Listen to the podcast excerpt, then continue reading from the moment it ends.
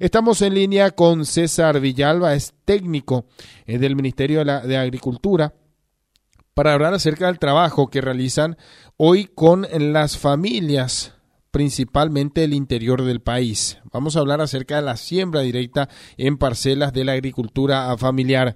¿Cómo está César? Buenas noches, muy bien, ¿y usted? César, estamos nosotros deseosos de compartir con la audiencia este trabajo que vienen desarrollando en la zona sur, en la zona de, Lira.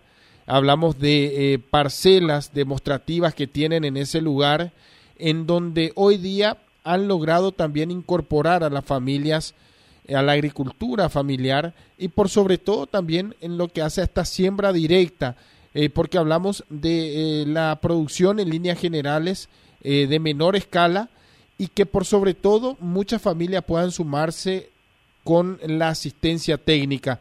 ¿Cómo están en este sentido trabajando en esa, en esa zona, en los resultados que están teniendo con la siembra directa? Bueno, hoy en día con la siembra directa vamos avanzando. Hay gente que está adoptando el sistema, hay estudiantes, inclusive universitarios que están implementando el sistema, que son hijos de productores y que ya están adoptando el sistema y realizando el trabajo en propio finca de, la familia. Y eso nos motiva mucho a seguir implementando así parcela demostrativa y como tengo por ejemplo en el y para ir impulsando y eh, el trabajo y así capacitando a más gente cada día y llegando en cada rincón de la zona de Itapúa y del país, por supuesto, porque hoy en día estamos recorriendo el país eh, en muchos lugares donde donde se pide asistencia, capacitación. Eh, tengo variedades de semillas de abono verde, colección, y así le voy enseñando a la gente para que conozca la eh, los cultivos que se pueden instalar en los suelos acá en Paraguay, donde es alto para instalar eh, hay varios cultivos de invierno y verano, abonos verdes, cultivos de renta, consumo. Así hay una diversidad de cosas que se puede hacer. La gente lo único que necesita es tener conocimiento y ir conociendo los cultivos que va apareciendo y ir instalando. Hoy, por ejemplo, en mi parcela demostrativa le mostré a los, a los eh, pequeños productores, estudiantes y, y demás visitantes que estuvo, alumnos inclusive de escuela, que conozca el trigo saraceno, por ejemplo. Y, y varias otras semillas que estoy implementando de verano también que la gente tiene en el olvido prácticamente. Hay diversidades de semillas que el pequeño productor puede instalar en su parcela para renta y consumo y también para consumo animal.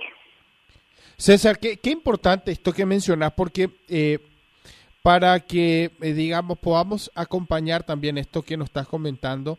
Eh, siempre se habla de la importancia del uso de abonos verdes, que el suelo también siempre tiene que estar cubierto con rastrojos, hablamos justamente de cobertura. A partir de esto se habla de eh, la rotación en el cultivo, en la siembra directa. hoy, digamos, por la zona en la que se encuentran, por las exigencias climáticas, eh, ustedes han logrado comprobar en esta parcela demostrativa de que esto está dando resultados y es esto lo que están acercando a, a las familias.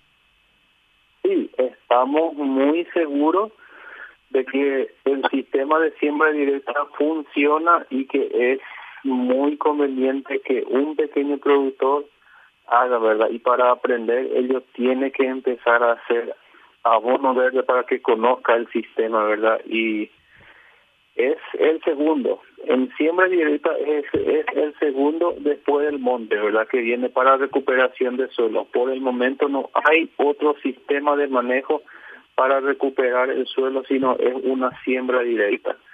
Hay también formas, por ejemplo, de ir agregando eh, resto de ganado, de lo que sea porcino, caprino, pero en pequeña escala, ¿verdad? Pero hablando en en siembra directa con abono verde uno puede ir mejorando lotes por fracciones y ir así cubriendo todas las parcelas con, con los años que, uno puede estar haciendo ¿verdad? por parcela. Un pequeño productor, por ejemplo, tiene que empezar hacer, si tiene cinco hectáreas, un ejemplo, ¿verdad? Que empiece de una hectárea, que el otro año avance en dos hectáreas, otro año tres, así para ir implementando y ya aprendiendo los manejos. Y una vez si el pequeño productor empieza a hacer el trabajo técnicamente, así como nosotros estamos recomendando, ve los resultados muy, muy rápido y el esfuerzo es mucho menor, mucho menor el esfuerzo que el que el que el, el productor puede puede lograr con, con el sistema de siembra directa instalando abono verde en su finca. Entonces los beneficios son son varios y a través del sistema de siembra directa el suelo se está curando, está mejorando, está equilibrando y eso es eso es lo que queremos llegar para que haya un equilibrio otra vez con el ambiente para tener un suelo saludable y un cultivo sano ya siguiendo con el sistema. César, eh, eh mencionabas como ejemplo eh, cinco hectáreas. Dentro de esto, eh, antes de avanzar a la siembra directa, al menos siempre se habla de la necesidad de la corrección de suelo antes que todo. Eh, en este sentido, justamente se habla de esto para que uno pueda lograr el mayor aprovechamiento de los nutrientes y finalmente realizar las correcciones que sean necesarias, ya sea con cal, eh, eh, carbono, en fin, lo que sea necesario. esto, ¿Esto también se aplica cuando hablamos de siembra directa? Sí, exactamente. Mucho más mejor en siembra directa pero el, pequeño productor si de repente no empezó todavía la siembra directa, ¿verdad? su suelo es desnivelado, no está en forma, tiene que entrar con herramientas pesadas, por ejemplo un rastrón o un suturador, un disco, nivelar, dejar en forma, hacer el trabajo de encalado y de ahí ya arrancar con los cultivos de abono verde en invierno, por ejemplo, es bueno. Nosotros recomendamos que el pequeño productor haga remoción y así para estar nivelando los terrenos en invierno a partir de marzo, abril. En esa fecha, por ejemplo, es menos dañino para el suelo remover y estar trabajando porque las lluvias no son así de intensidades, ¿verdad? Entonces, para evitar grandes erosiones. Entonces, de ahí ya rápidamente, si el pequeño productor hace una corrección, una inversión por su suelo y ya instalando una, un abono verde, ya de ahí está aflojando ya, ya los gastos para adelante para un próximo cultivo ya que va a venir ahí. Ahora, en las parcelas demostrativas que tienen allí en, en la zona de, de, Itapúa, eh, para que nosotros podamos entender, eh, cuando hablamos de rotación estamos hablando de eh, soja, sorgo, maíz, ¿cómo, ¿cómo están realizando esta rotación? Los pequeños productores más hacen rotación de maíz, mandioca, poroto, javilla. Entonces con eso es lo que van rotando en sucesión con los abonos verdes. Abono verde invierno, después en verano una después de una avena, por ejemplo, puede entrar un poroto, ¿verdad? Entonces si hace un mixto de avena, nabo, lupino, ahí uno puede entrar con diferentes cultivos de, de verano que ya es un mixto que ya es diferente rotación, entonces ya puede ingresar una leguminosa, una gramínea sin problema. Un pequeño productor, por ejemplo, si va a querer sembrar maíz, tiene que hacer un mixto para no tener problema, porque eh, hoja fina con hoja fina no va, entonces tiene que acompañar la rotación, hoja fina, hoja ancha. Así tiene que seguir en sucesión. ¿Qué, qué rendimiento han logrado en estas parcelas demostrativas? Maíz, maíz lo que es eh, de variedad, eh, mejorado en hectárea 5 a 6 mil kilos por hectárea y maíz con tecnología hasta 12 mil kilos estamos llegando por hectárea. Mandioca superando los 40 mil kilos en siembra directa. Que es un número más que, más que importante. Y esto se puede replicar allí y esto lo están aplicando ya. ¿Cuántas familias están sumándose ya con esto? Acá por la zona de Itapúa hay bastantes familias que están realizando ya, por ejemplo, por localidades. No estamos logrando así entrar masivamente con la siembra directa con los pequeños productores porque con ellos cuesta más llegar y también hay que estar en, en asistencia permanente con ellos para que ellos puedan puedan puedan ir haciendo y eh, adoptando el sistema. Tiene que haber una asistencia técnica permanente. Y, es por eso que se debe insistir con eh, dar justamente a conocer los resultados que están teniendo en estas parcelas demostrativas con la siembra directa y a partir de esto tratar de replicar por los resultados que nos, nos afirmaba. Ahora, eh, ¿cómo está la situación en, en esa zona? Porque hablaba nuevamente de la preocupación que, que, se daba en líneas generales para la producción eh, eh, en atención a las bajas temperaturas. ¿Eso llegó hasta allí? Eh, ¿Hoy día se puede hablar ya de, un impacto? ¿Se sintió las bajas temperaturas? Se sintió las bajas temperaturas, pero la gente que fue preparando ya los terrenos igual están produciendo. Nosotros, por ejemplo, hoy la parcela de maíz donde estamos viendo, de ese tres hectáreas que estaba donde se realizó la calicata, por ejemplo, el productor tiene apuntado a sacar un 20 mil kilos de maíz de tres hectáreas. Entonces ya para esta safriña es un buen rinde, pero la gente quien no está realizando el sistema tiene muy bajo producción. Entonces nosotros eso siempre estamos apuntando a hacer parcela demostrativa, de parcela demostrativa con el cooperador después del cooperador ya avanzando ya con los vecinos para ir implementando el sistema.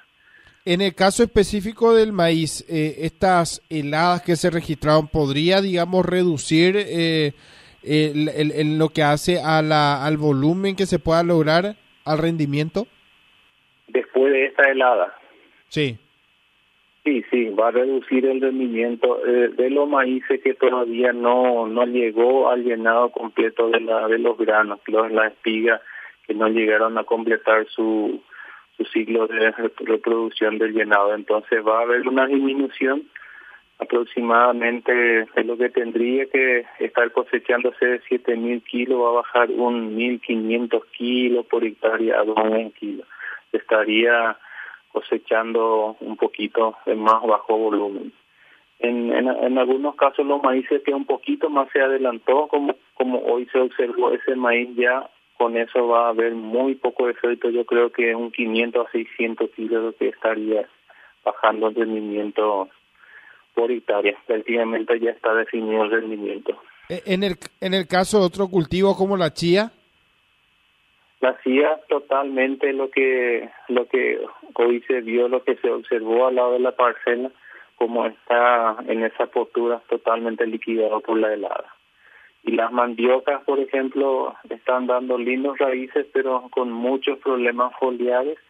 Lo que se sembró temprano está salvando, la gente está resguardando para semillas, pero lo que se instaló en los meses de septiembre en adelante ya estaba bastante apretado, pero igualmente con un rinde de, según las parcelas donde están conservados, hasta 28 mil kilos por hectárea, según las variedades. Ahora, lo que sí preocupa es para la producción de chía. Sí, ahora hoy en día para la producción de chía lo que no, no sembró más adelante está prácticamente totalmente perdido. Pero algunas parcelas se están cosechando. ¿De, cuántas hectáreas estamos hablando más o menos para tener una idea en, en el área que, que, manejas allí en la zona de Itapúa, en el caso de la chía? Sí, a pequeños productores muy poco están sembrando por la zona más medianos productores. Medianos productores estamos hablando a partir de eh, 20, 40, 50, hasta 60 hectáreas y en, algunos puntos hay más extensiones de CIA. ¿Y esto prácticamente se ha perdido? Sí, eso prácticamente es lo que estaba en desarrollo, donde la semilla no llegó a maduración, está totalmente perdido. Es muy delicado el cultivo de CIA. César, muchísimas gracias por, por darnos detalles de la situación que tienen allí en la zona de Itapúa. Eh, nosotros vamos a estar eh, atentos a lo que puedan lograr con, con esto que están implementando, la siembra directa, esta, esta técnica que va ganando, digamos, terreno, que se van sumando también las familias, eh, la agricultura familiar. Sabemos que esto es muy importante porque hablamos de que de esto depende también de que muchas familias puedan lograr el sustento, más aún cuando hablamos de la tecnificación, que es avanzar, por supuesto, y eh, el trabajo coordinado que realizan con la CAPECO. Muchísimas gracias. Igualmente, al órdenes cuando quieran. César Villalba, técnico del Ministerio de Agricultura,